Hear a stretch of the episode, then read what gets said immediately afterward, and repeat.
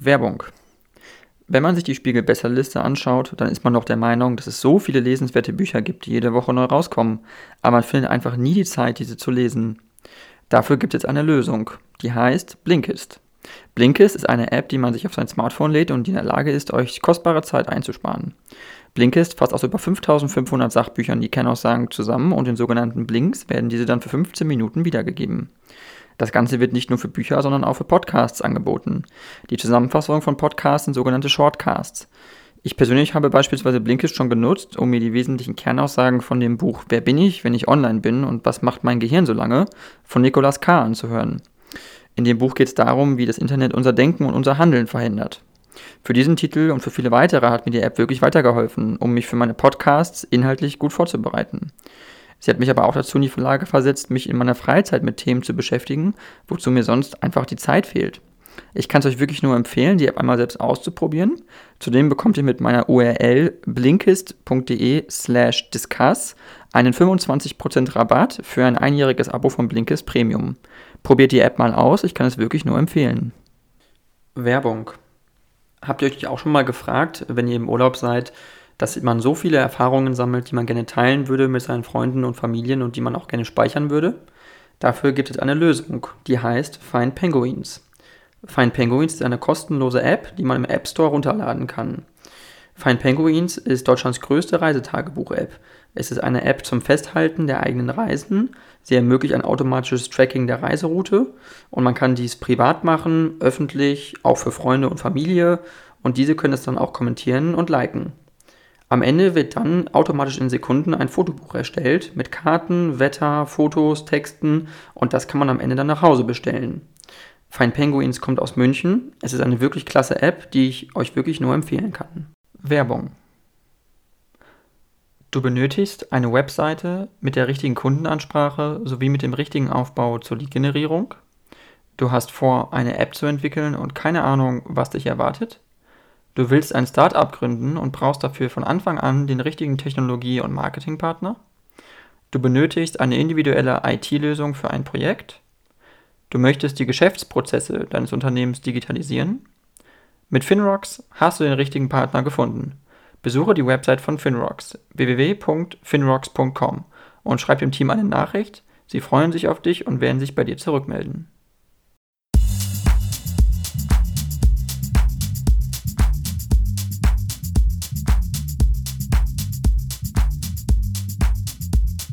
Ja, dann ähm, vielen, vielen Dank, äh, äh, Frau Dos Santos Binz, äh, äh, dass Sie die Zeit gefunden haben, in meinen Podcast zu kommen. Bin ich Ihnen sehr dankbar. Äh, Sie sind Abgeordnete im Deutschen Bundestag. Äh, Sie sind einer der jüngsten Abgeordneten für die CDU.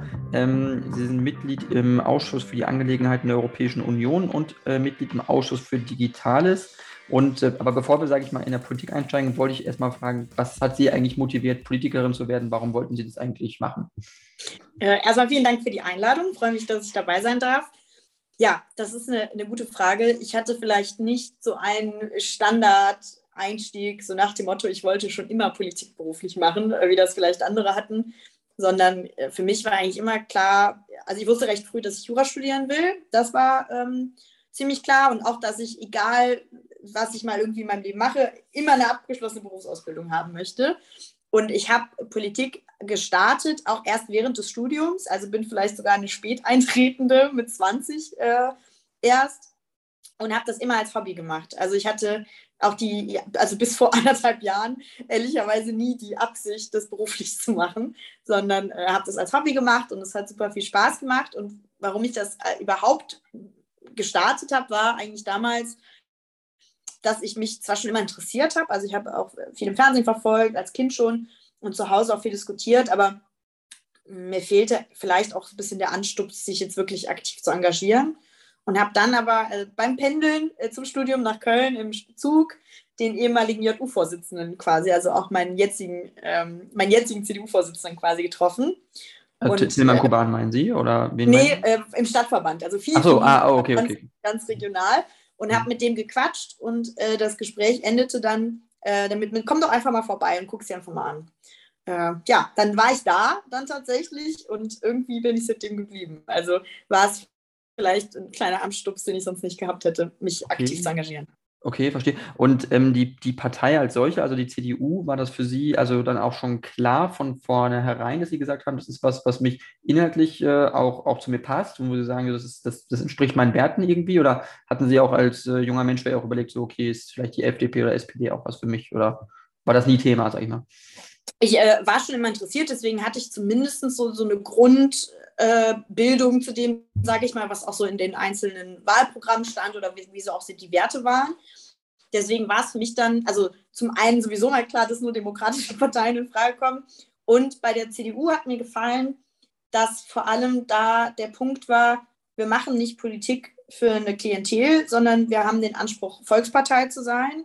Und deswegen diesen Gedanken auch zu verfolgen, eine Politik beruht auf Kompromissen, damit man eben für eine breite Gesellschaft Politik macht. Das war eigentlich der Gedanke, der mich auch zur CDU getrieben hat damals. Und äh, genau, der ist auch geblieben. Okay, ähm, mich würde mal interessieren, jetzt, äh, bevor wir, sage ich mal, auch bei den Themen einsteigen, ähm, nur wo wir jetzt gerade über die Partei sprechen, ist vielleicht ganz spannend, äh, weil sehen wir jetzt äh, neuen Parteivorsitzenden Friedrich Merz, ähm, der ja durchaus auch mal kontrovers aufgefallen ist, sage ich mal, auch äh, zwischendurch.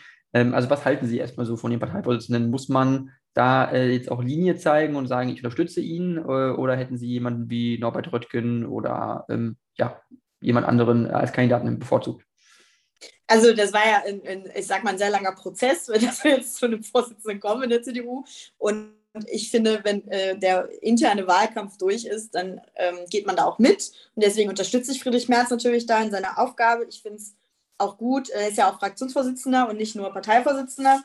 Deswegen kriege ich da von ihm ja, vielleicht auch sogar mehr mit äh, als jetzt unbedingt von der Partei.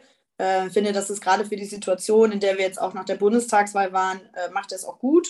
Und deswegen hat er da auch meine volle Unterstützung. Und alles andere ähm, hätte, wäre, wenn, ist für mich eigentlich nicht mehr relevant, sondern er ist unser Vorsitzender und deswegen unterstütze ich ihn natürlich auch nach Kräften. Und ich finde auch, er macht das gut.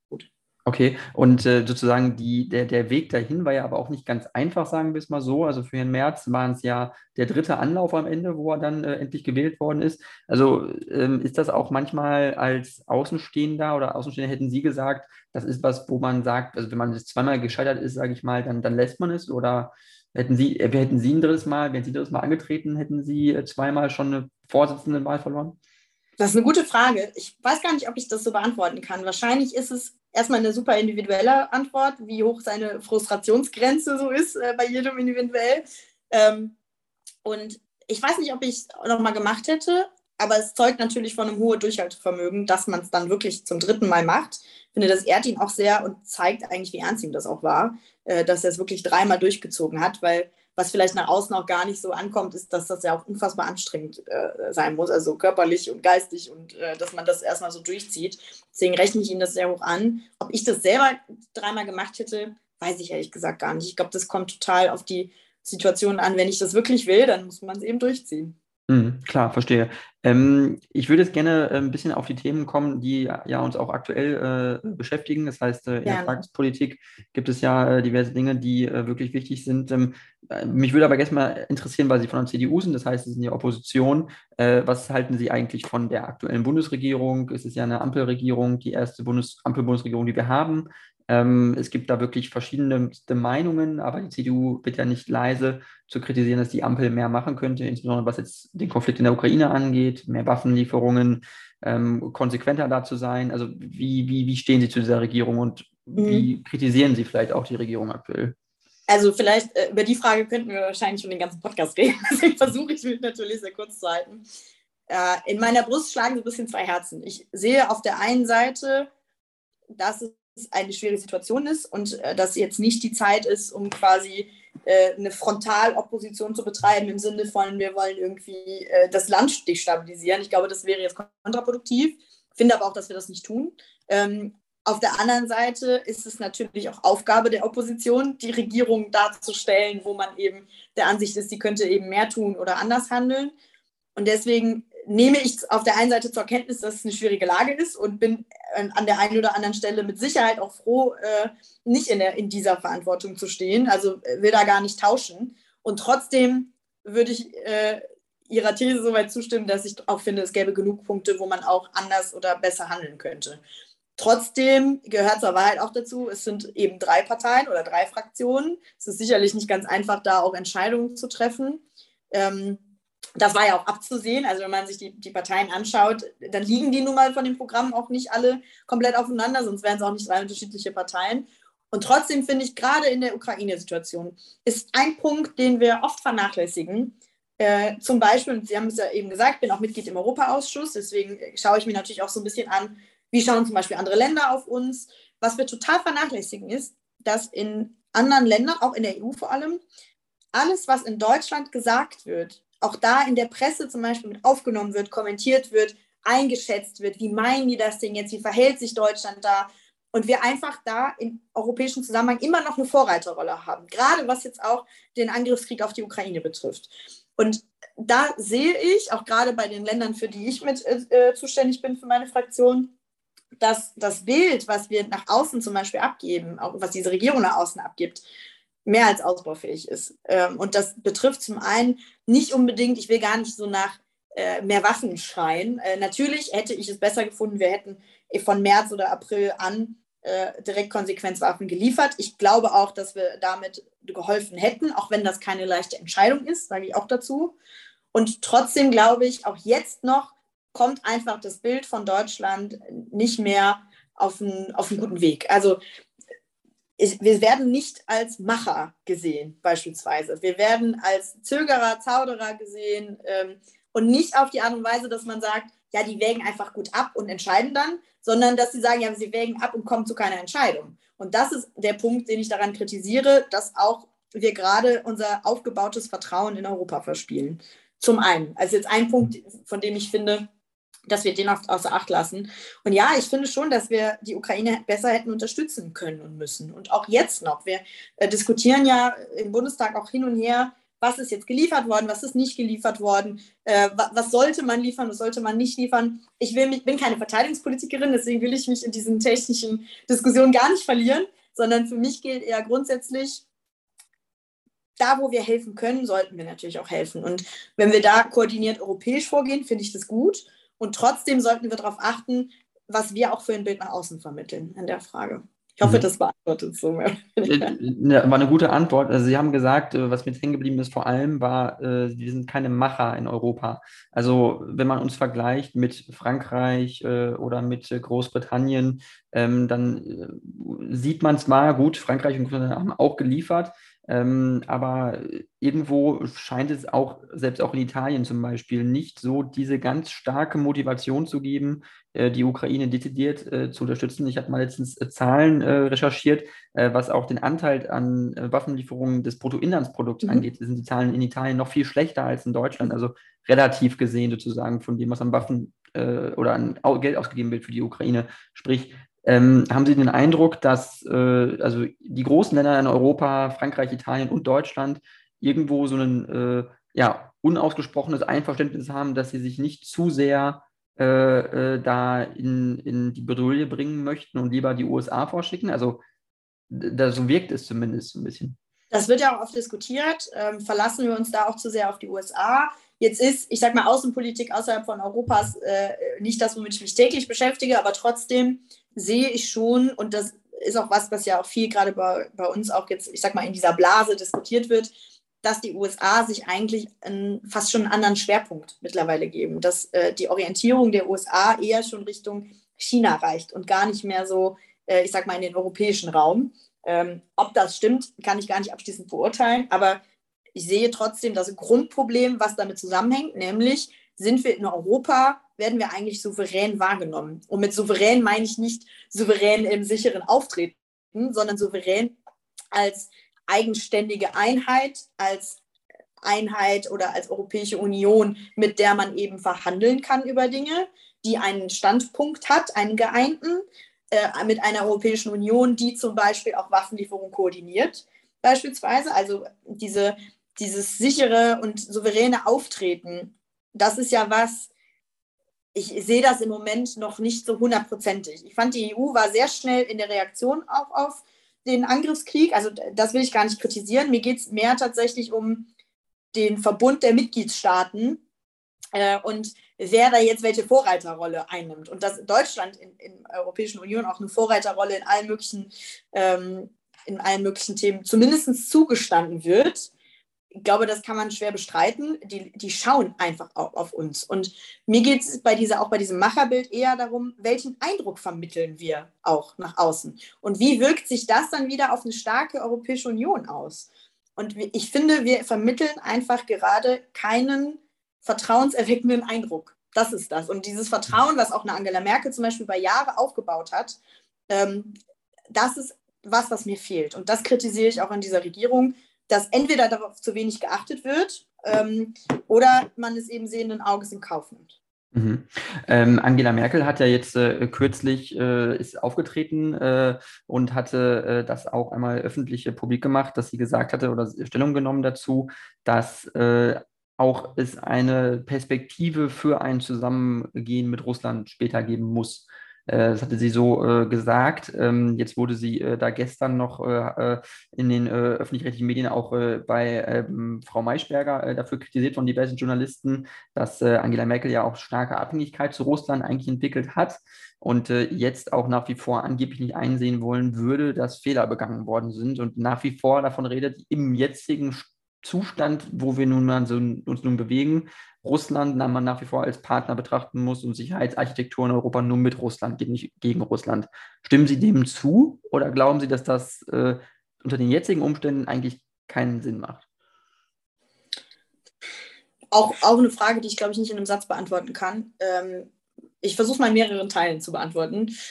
Zum einen glaube ich nicht, dass Russland jetzt gerade in einer Situation ist, mit der man einfach an den Verhandlungstisch geht und dann äh, löst sich dieser Krieg auf. Da, das, da bin ich nicht von überzeugt. Ich glaube schon, dass wir irgendwann wieder in eine Situation kommen müssen, dass wir äh, auf irgendeine Art mit Russland zusammenarbeiten. Jetzt ist es ja nicht so, als hätten wir nur, ich sag mal, Wirtschafts- und Energiekooperationen. Es gibt ja auch Zusammenarbeit zwischen Deutschland und Russland im Kulturbereich, im Jugendbereich. Da sind ja, also da hängt ja so viel dran, was man schon mal vergisst.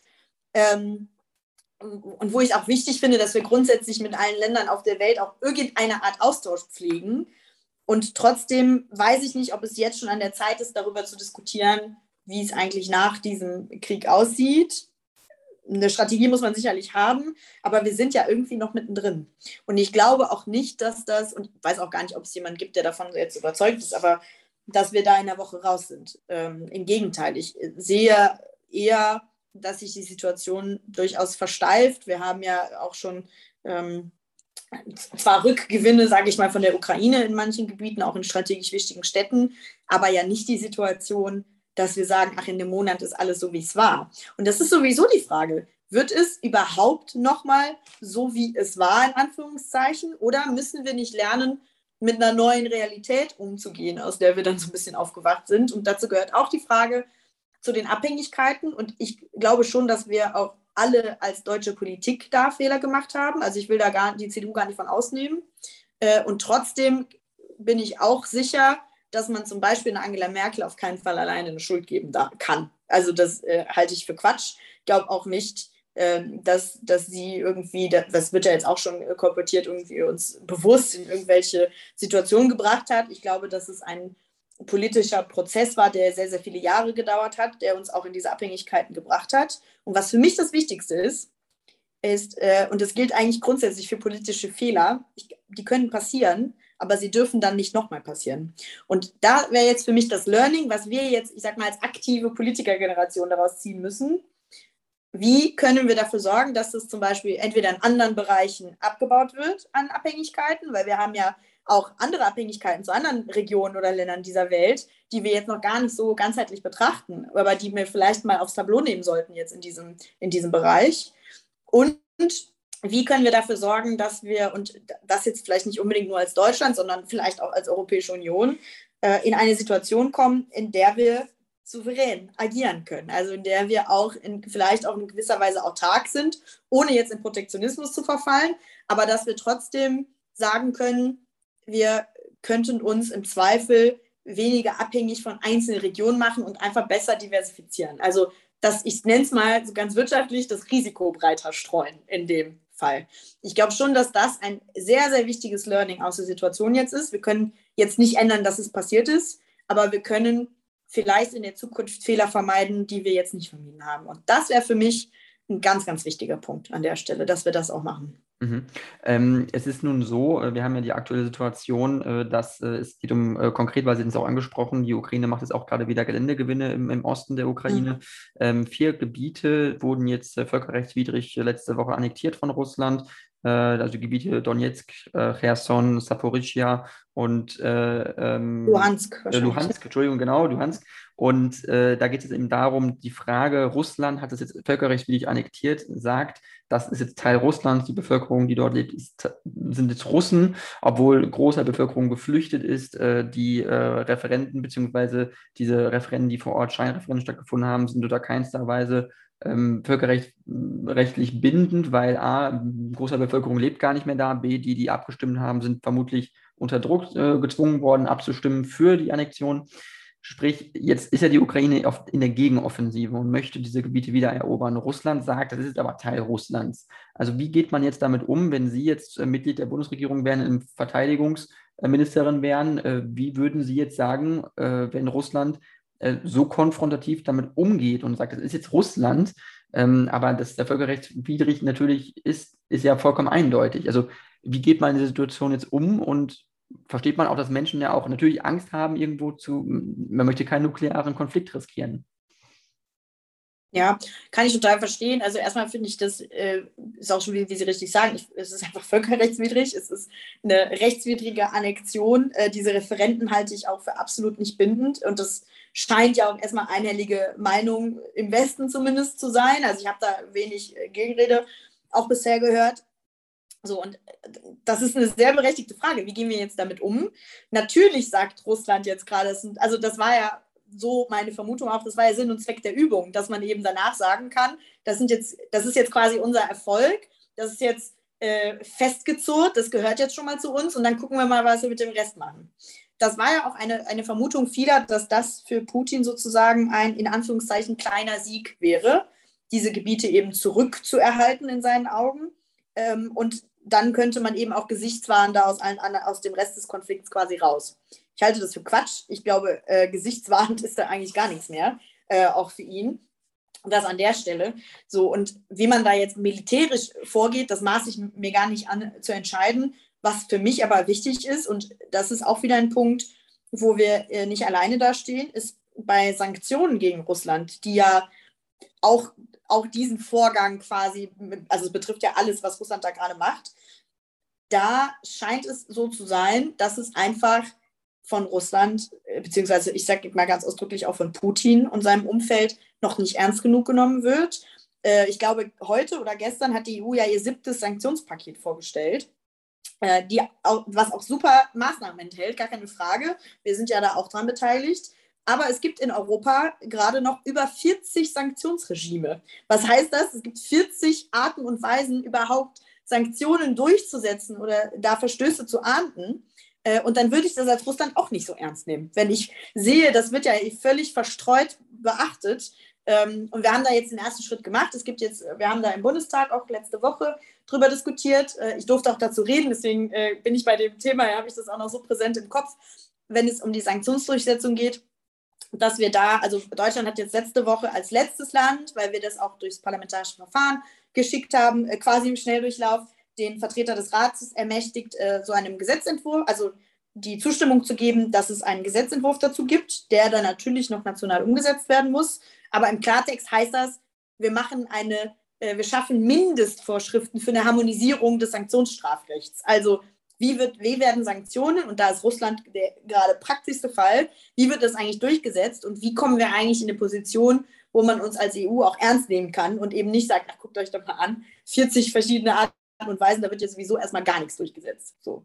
Ähm, das finde ich einen ganz wichtigen Schritt, um auch zu sagen, und da gehört auch Deutschland eben in seiner Rolle zu, wir nehmen das eben nicht so hin und zersplittern uns in unserem Agieren, sondern das geht nicht. Und das wirklich auch auf Schärfste und zwar auch auf den diplomatischen Wegen verurteilen und sagen, dass das nicht funktioniert. Trotzdem sind wir ja in einer Situation, wo wir auch nicht, ich sage mal, aktiv in den Krieg ziehen wollen. Also das ist ja eine Eskalationsstufe, die wir ähm, auch nicht erreichen wollen. Und ich kriege ja mit und kriegen es auch aus der Presse mit, dass Russland auch jetzt mit, äh, ich nenne, also wie hieß es, ich glaube, Nuklearwaffen leid, was ich echt ein bisschen ähm, eine sehr irreführende Bezeichnung finde. Aber im Endeffekt geht es ja um äh, Nuklearwaffen, die einen kleineren Radius haben. Das heißt, die würden in Anführungszeichen nur, und das nur äh, meine ich jetzt wirklich sehr äh, fast schon sarkastisch, äh, eine Kleinstadt sozusagen vom Radius treffen.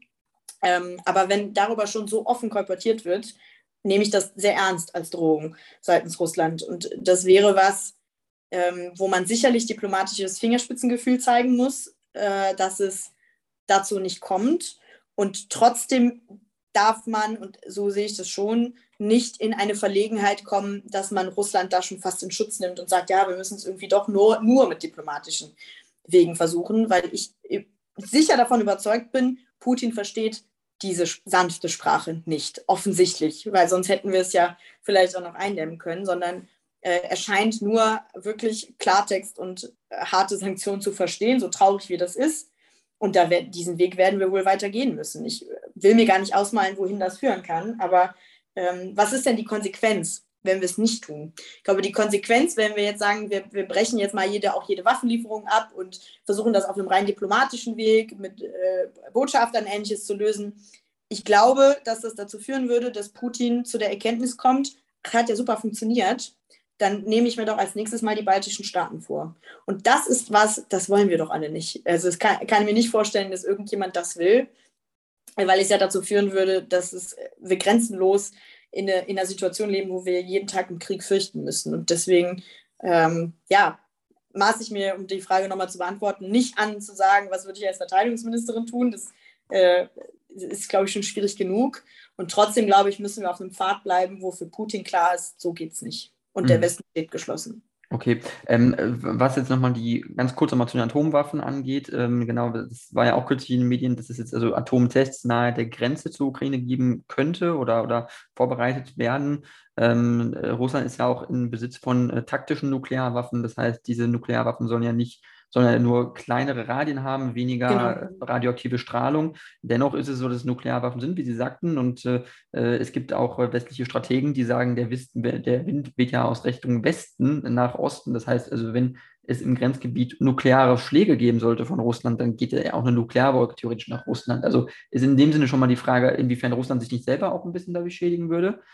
Und aber auch was die Partner doch angeht. Das heißt, China, ähm, äh, äh, was Kasachstan angeht äh, äh, und andere Staaten noch im Nahen und Mittleren Osten, die Iran, äh, die Russland unterstützen, würden sich doch endgültig von Russland abwenden, wenn Nuklearwaffen zum Einsatz kommen? Oder glauben Sie, dass diese Allianz dann noch Bestand haben würde, dass er von, von insbesondere von China einfach noch Unterstützung be mhm. bekommen würde, Putin?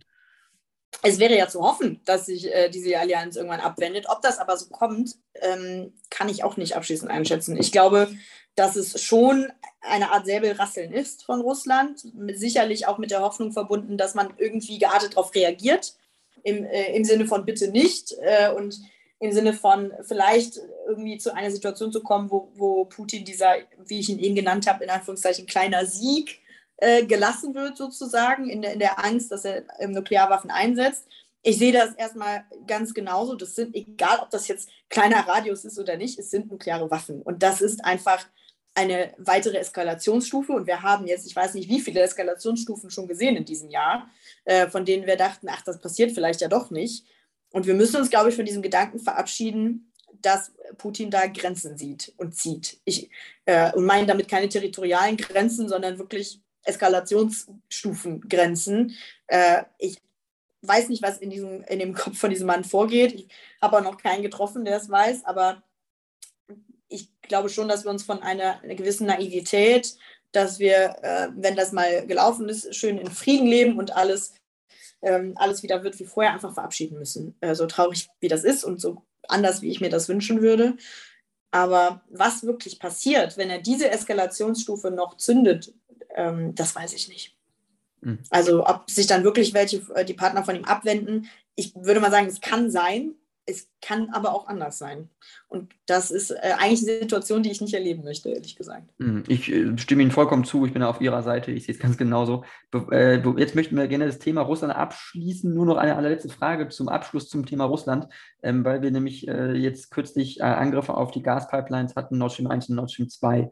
Ähm, vor der Insel Bornholm, Dänemark und im schwedischen Hoheitsgewässern auch gab es vermutlich mit TNT-Sprengstoff oder anderen möglichen schweren Explosionsmitteln auf jeden Fall einen gezielten Angriff auf äh, Gasinfrastruktur oder Versorgungsinfrastruktur in Europa. Ähm, das ist ja auch ein Angriff auf Europa, kann man eigentlich schon, schon so sagen.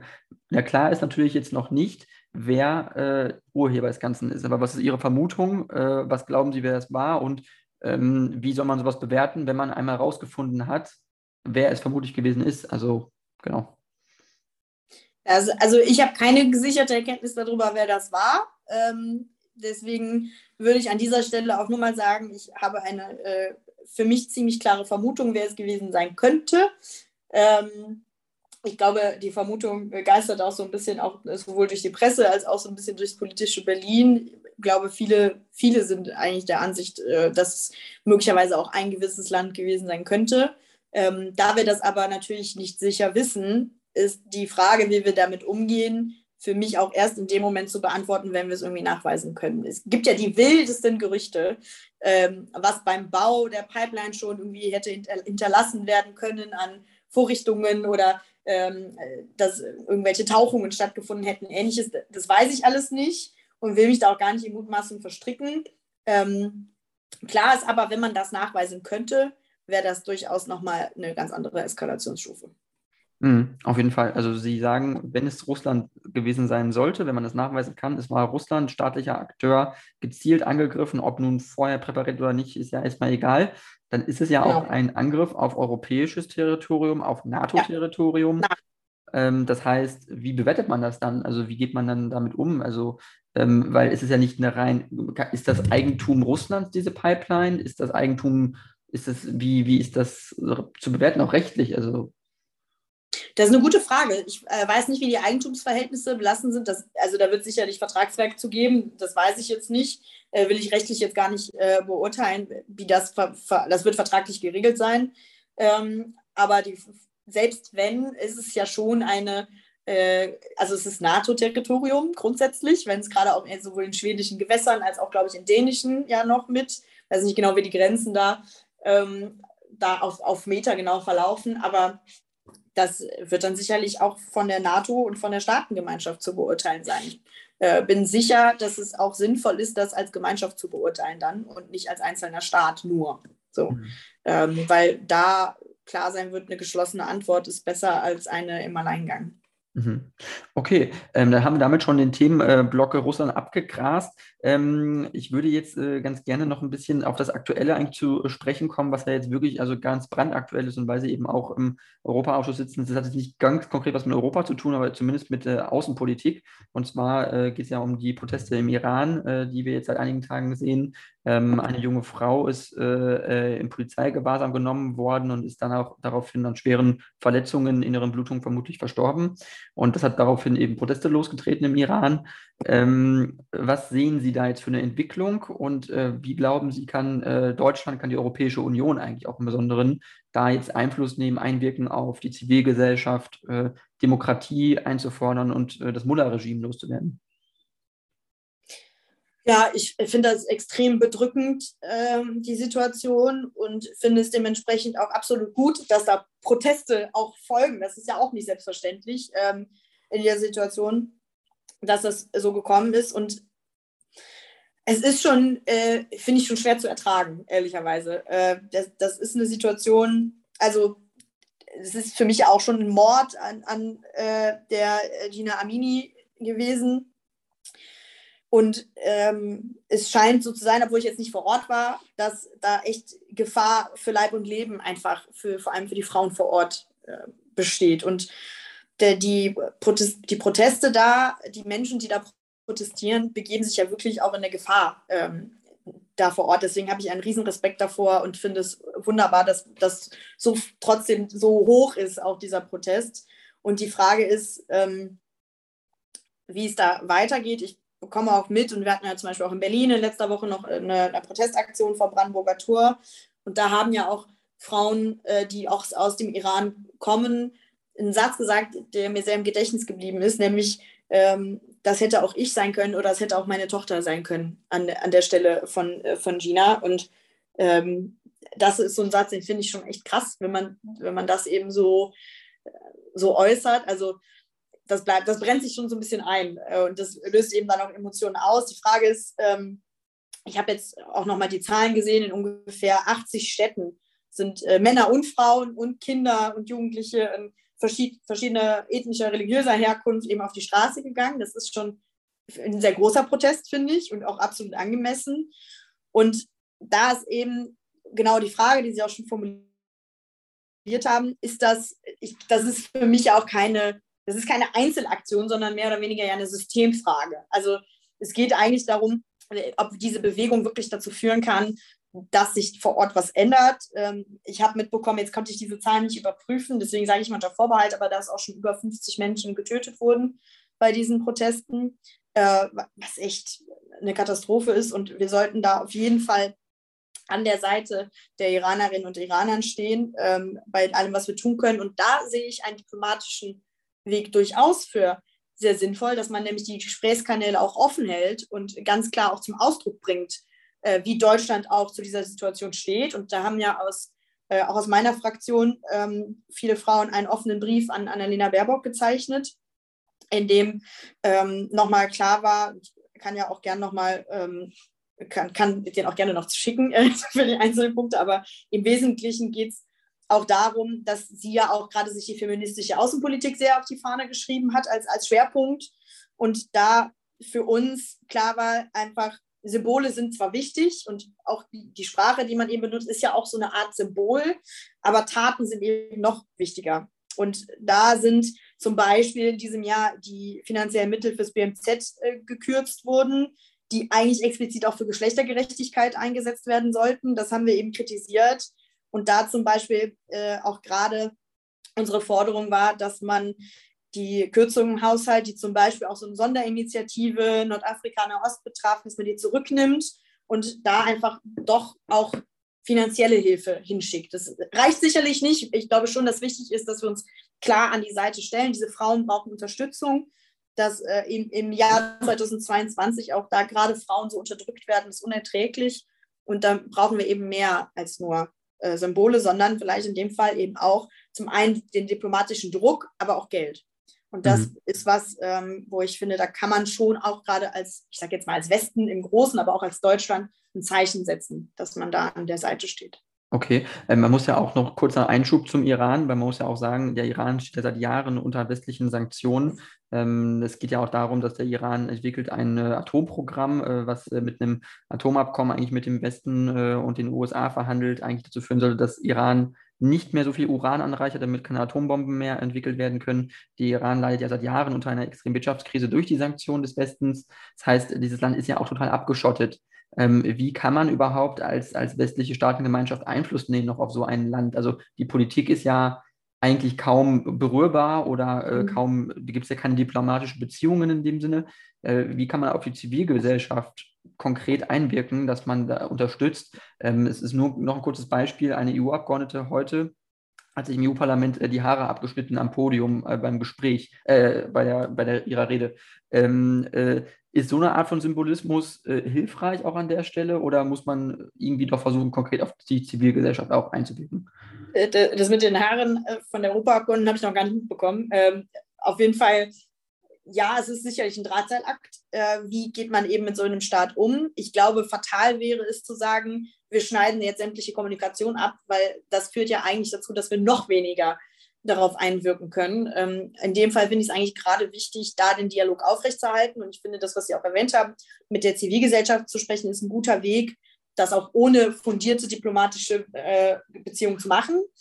Da gibt es, es gibt ja weltweit europäische Programme auch zur Unterstützung, die auch ähm, da eben genau vor Ort tätig sind das finde ich unabdingbar, dass man auch die Arbeit vor Ort eben mit unterstützt. Vielleicht aber gehört auch dazu, dass man vor, hier vor Ort die Sensibilität auch dafür stärkt, ähm, zu sagen, schaut hin, dass das da passiert. Also schweigt es nicht tot, sondern auch in Deutschland müssen wir eben das Unangenehme manchmal aushalten und nochmal die Augen dafür aufmachen, was eigentlich in anderen Ländern auf der Welt auch passiert. Und so eine Aktion wieder von der Europaabgeordneten kann da, also gibt sicherlich eine Schlagzeile und ist sicherlich auch eine, äh, eine Symbolpolitik, ich sage mal, die auch keinem wehtut an der Stelle. Und trotzdem, glaube ich, reicht es nicht. Ich glaube trotzdem, ist es wichtig, dass wir da vereint vorgehen, ähm, eben auch mit solchen Programmen, auch vielleicht mit Austausch ähm, und vor allem auch eine, eine medialen Aufmerksamkeit fürs Thema. Und da, da war das sicherlich hilfreich. Und trotzdem, glaube ich, lässt sich nicht jeder Konflikt so lösen. Okay, verstehe. Ähm, dann äh, würde ich jetzt gerne zum Abschluss noch äh, auf ein anderes Thema ab, äh, äh abheben. Und zwar äh, geht es dann ja doch nochmal um Ihren Parteivorsitzenden, ähm, weil der nämlich doch letzten kürzlich durch die Presse gegangen ist. Und zwar ähm, wegen einem, einer Äußerung, die er in einem Interview gegeben hat bei Bild TV ähm, und es dann nachher nochmal in einem Tweet auf Twitter veröffentlicht hat in dem er gesagt hatte, äh, äh, Tourist, äh, Flüchtlinge aus der Ukraine ähm, seien so etwas wie sozial oder ähm, ja, äh, sozial, ich habe jetzt die äh, genaue Beschreibung nicht mehr, Sozialtouristen oder Asyltouristen, so ungefähr hat das umschrieben, hat sich nachher dafür zwar entschuldigt, aber ähm, hatten Sie das Gefühl, dass da Herr Merz auf jeden Fall auf der falschen Fährte ist, was da jetzt in diesen, dieser Situation wirklich die Sensibilität der Situation einfach angeht von Flüchtlingen aus der Ukraine in Deutschland? Ja, also er hat sich ja dafür entschuldigt, das fand ich auch gut. Äh, die Formulierung war sicherlich äh, nicht sehr diplomatisch gewählt an der Stelle. Ich habe mir das ganze Interview jetzt nicht angeschaut, deswegen weiß ich nicht, in welchem Zusammenhang die Aussage stand, aber ähm, mir ist schon wichtig zu betonen, wir stehen an der Seite der Ukraine und die Menschen, die von da flüchten müssen, sind erstmal in erster Linie keine Sozialtouristen, sondern Menschen, die in Not sind und nach hier kommen, weil wir uns solidarisch mit ihnen zeigen und eben auch sagen, wir stehen an eurer Seite und nehmen euch auf. So, ähm, das ist für mich erstmal die Grundaussage und deswegen finde ich es auch gut, dass er sich entschuldigt hat. Und trotzdem ist es, gehört es zur Wahrheit zum einen natürlich auch dazu, dass die Menschen aus der Ukraine nicht die einzigen Menschen sind, die gerade zu uns kommen. Wir haben ja äh, durchaus, also wenn man sich die Zahlen anschaut, sind, glaube ich, dieses Jahr ungefähr eine Million Menschen, wenn ich das richtig im Kopf habe, ähm, auch nach Deutschland gekommen. Und ich sehe, bin auch in einem Gespräch mit vielen Bürgermeistern gerade bei mir vor Ort, dass wir Probleme haben, die alle unterzubringen. Also wir bekommen einfach ein, gut Deutsch gesagt, ein Platzproblem. Äh, das ist eine, der eine Punkt, hat für mich jetzt aber nicht, erstmal nichts mit Sozialtourismus zu tun, aber natürlich auch gerade die Diskussion aufkommt, werden jetzt zum Beispiel ukrainische Menschen besser behandelt, in Anführungszeichen, als jemand, der aus, aus Afghanistan kommt. Äh, weil natürlich auch viel durch die Presse gegangen ist, es werden Wohnungen angemietet, es wird Wohnraum freigemacht für Familien mit Kindern oder es kam ja auch, ich glaube, zu 60 Prozent Frauen und Kinder aus der Ukraine. Bei Afghanistan war äh, der Schwerpunkt eben eher auf jungen Männern. Ähm, und da ist, glaube ich, eine Diskussion, wo wir aufpassen müssen, wo die auch gesellschaftlich hingeht. Also wo, was können wir auch leisten, was kann unser Sozialsystem leisten, ohne in Abrede zu stellen, dass wir den Menschen gegenüber solidarisch sind, die zu uns kommen, weil sie einfach fliehen, weil in ihrem Land Krieg ist. Und das ist was, ähm, da muss man mit Sicherheit mit einer gewissen Sensibilität rangehen. Und trotzdem muss man natürlich darüber sprechen können, wie können wir das stemmen und wie können wir das eben auch leisten als Staat. Ähm, gerade in der, in der schwierigen Situation wie jetzt, wo wir mit gestiegenen Kosten auch zu tun haben, wo äh, die Menschen generell natürlich auch, ich sag mal, gereizt werden, sehr verständlicherweise, weil viele Probleme haben, auch ihre Rechnungen zu zahlen, Inflation, Lebensmittelkosten, Energie, also die, die ganze Trias. Ähm, ohne dass man verliert, ohne dass man diesen solidarischen Gedanken verliert. Ich glaube, das wäre ganz wichtig an der Stelle. Mhm. Ähm, Sie hatten jetzt äh, kürzlich einen Parteitag von der CDU, äh, wo jetzt eine Frauenquote eingeführt worden ist oder die jetzt sukzessive in den nächsten Jahren Einzug halten soll in der Partei. Wie stehen Sie zu dem Thema? Ja, also ich bin eine Frau an der Stelle, kann ich schon mal sagen. Und was ja viele vergessen, ist, dass wir eigentlich seit den 90ern ja auch ein Quorum haben. Das ist zwar keine Quote, sondern quasi eine Sollvorschrift, äh, dass ich glaube 30 Prozent der Posten auch mit Frauen besetzt sein soll. Ähm, für mich ist die Quote mehr eine Symptombekämpfung und nicht die Bekämpfung der Ursache, nämlich dass wir einfach zu wenig Frauen in der Partei haben. Und das gilt jetzt erstmal für alle Altersgruppen, junge Frauen ganz besonders, aber natürlich einfach grundsätzlich Frauen.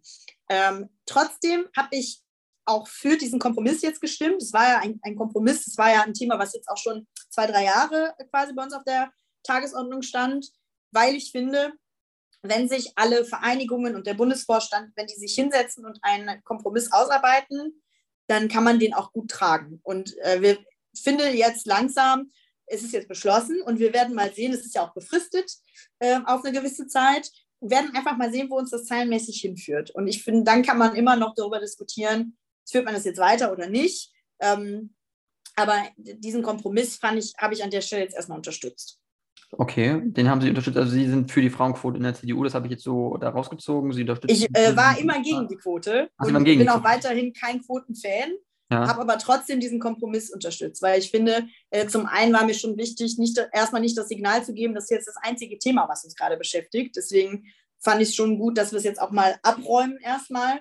Hm. Ähm, trotzdem würde ich mir wünschen, wir bräuchten keine Quote.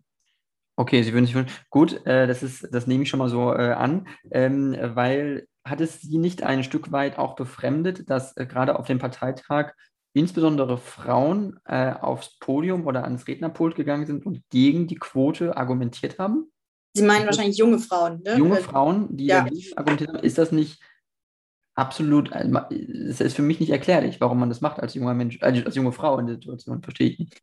Äh, also erstmal steht es ja jedem Delegierten frei und jeder Delegierte da aufs Podium zu gehen. Ich fand es zum einen, äh, das einmal vorgeschaltet, sehr gut, dass wir uns Zeit für diese Diskussion genommen haben, weil es äh, auch nochmal gezeigt hat, dass wir über solche Themen auch leidenschaftlich streiten können, ohne respektlos im Umgang miteinander zu sein. Also ich fand diese Diskussion allein schon sehr gut. Das einmal vorweggeschickt. Und ja, klar, es ist aufgefallen, dass natürlich der äh, Altersdurchschnitt bei den Reden für und gegen die Quote deutlich unterschiedlich war. Aber ähm, es war ja auch eigentlich immer eine, eine ich sag mal, eine JU-Förderung, keine Quote einzuführen. Ähm, und offensichtlich ist eben da ist die Ansicht eine andere. Also trotzdem glaube ich nicht, dass jede junge Frau automatisch gegen die Quote ist. Auch wenn ich ja, wie gesagt, auch selber sage, ich würde mir auch wünschen, wir bräuchten keine. Ähm, und trotzdem sind diese Äußerungen für mich auch völlig in Ordnung. Also ich konnte mich mit fast jeder Rednerin auf dem Parteitag gut identifizieren und reinversetzen. Ähm, und das Thema ist jetzt dann auch erstmal geklärt. So. Klar kann man darüber sprechen, warum sind das nur junge Frauen? Ähm, vielleicht, weil es aber auch einfach ein Herzensanliegen war. Aber auch Jungs, Frauen, ne? die sich gegen die Frauenquote ausgesprochen haben. Das ist ja auch das, also nicht nur, dass es äh, junge Frauen sind, ist insgesamt, dass, dass, dass Frauen sich dazu geäußert haben und aber nicht für die Quote gesprochen ja. haben. Also naja, Julia, Klöckner, Julia Klöckner war jetzt ein Beispiel, die dagegen sprach. Die hat es ja. auch sehr dezidiert, glaube ich, gesagt. Ich habe mir auch schon davon nur gesehen. Ja. Sie kann es nicht verstehen, dass junge Frauen oder auch Frauen im Allgemeinen auf die Bühne gehen und gegen die Frauenquote argumentieren. Also ja. nochmal die Frage, warum, warum macht man das als Frau? Naja, die Argumente gegen eine Quote sind ja zum Beispiel, dass man sich in seiner eigenen Leistung herabgewürdigt fühlt, weil man das Gefühl bekommt, man sei nur eine Quotenfrau, in Anführungszeichen. Zum Beispiel ist ein Argument, was ich sehr, sehr oft höre. Äh, ich kann ihm durchaus auch was abgewinnen, weil ich möchte ja auch als jetzt, also ganz speziell als Frau, ähm, das Gefühl haben, ich bin aufgrund meiner Leistung da und nicht, weil ich eine Quote erfüllt habe. Jetzt kann man natürlich auch dagegen argumentieren und sagen, es ist ein Trugschluss zu sagen, es kämen dann nur unqualifizierte Frauen durch die Frauenquote hoch, weil es gibt ja, muss ja genau, also rein statistisch genauso viele unqualifizierte Männer geben, wie qualifizierte. So, deswegen kann ich, ich kann beide Seiten da gut verstehen. Ich kann auch die Frauen verstehen, die sagen, ich fühle mich dadurch in meiner Leistung herabgewürdigt, weil es gibt ja auch keine Männerquote. Jetzt ist natürlich die numerische Situation bei uns so, dass wir deutlich mehr Männer als Frauen haben, einfach. Und deswegen ja überhaupt die Notwendigkeit dieser Quote diskutiert wird. Ähm, aber ich kann es, also verstehe die Frage, aber sage ganz eindeutig, ich kann beide Seiten da verstehen von den Argumenten. Und trotzdem habe ich für mich persönlich gesagt, ich stimme diesem Kompromiss zu, weil ich jetzt auch erstmal schauen will, wo kommen wir damit hin?